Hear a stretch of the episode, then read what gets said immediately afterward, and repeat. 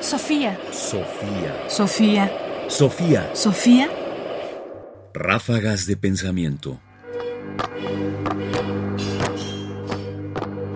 Ráfagas de pensamiento. La vida filosófica no viene sin sacrificio y esfuerzo. ¿Qué hace al filósofo filósofo y lo distingue de aquel al que le entretiene leer filosofía?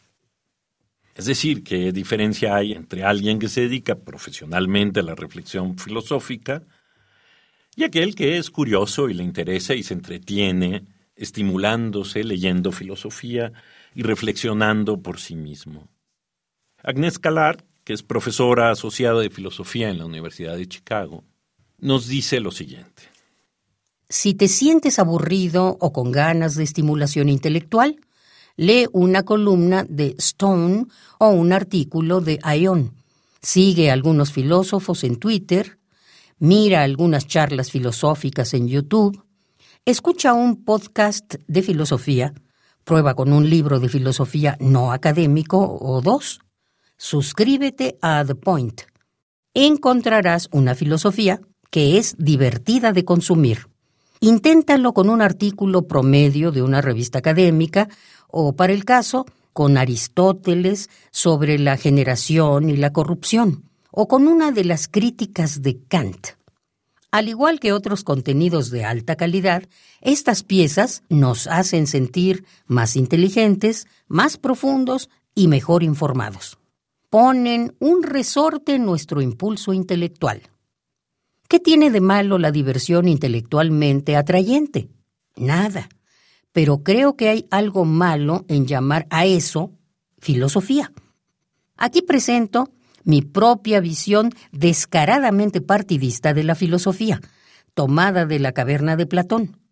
La filosofía no pone la vista en ojos ciegos, más bien gira el alma para enfrentar la luz. Un alma no se transformará excepto bajo una exposición dolorosa a todas las preguntas que olvidó hacer y rápidamente volverá a lo mismo, a menos que se le presione para reconocer la falta de sentido de una vida en la que no continúa haciéndolas.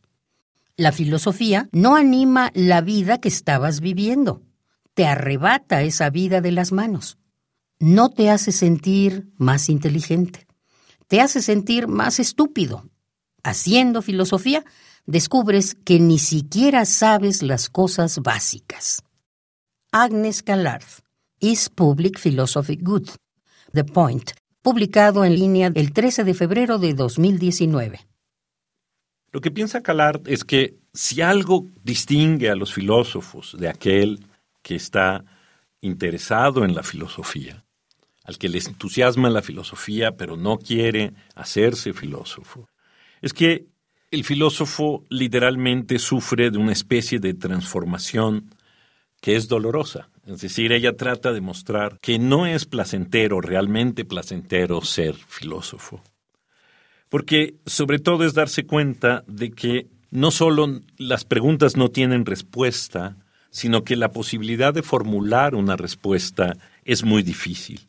Es decir, que una vez que descubres las cosas, lo que sabes es que no sabes y que no vas a saber. Y que entonces esto diferencia, por supuesto, de alguien que busca la filosofía por una estimulación intelectual, por el puro placer de leer filosofía y de gozar de ella, que es absolutamente legítimo, de aquel que ha decidido entregarse a la filosofía, porque ésta, podemos decirlo, no siempre es gozosa y muchas veces causa mucho más incertidumbre que tranquilidad. Sofía. Sofía. Sofía. Sofía. Radio UNAM presentó Ráfagas de Pensamiento. Más información en la página ernestopriani.com. Busca el podcast en www.radiopodcast.unam.mx diagonal podcast. Comentarios Ernesto Priani Saizó. Producción Ignacio Bazán Estrada. Sofía. Sofía. Sofía.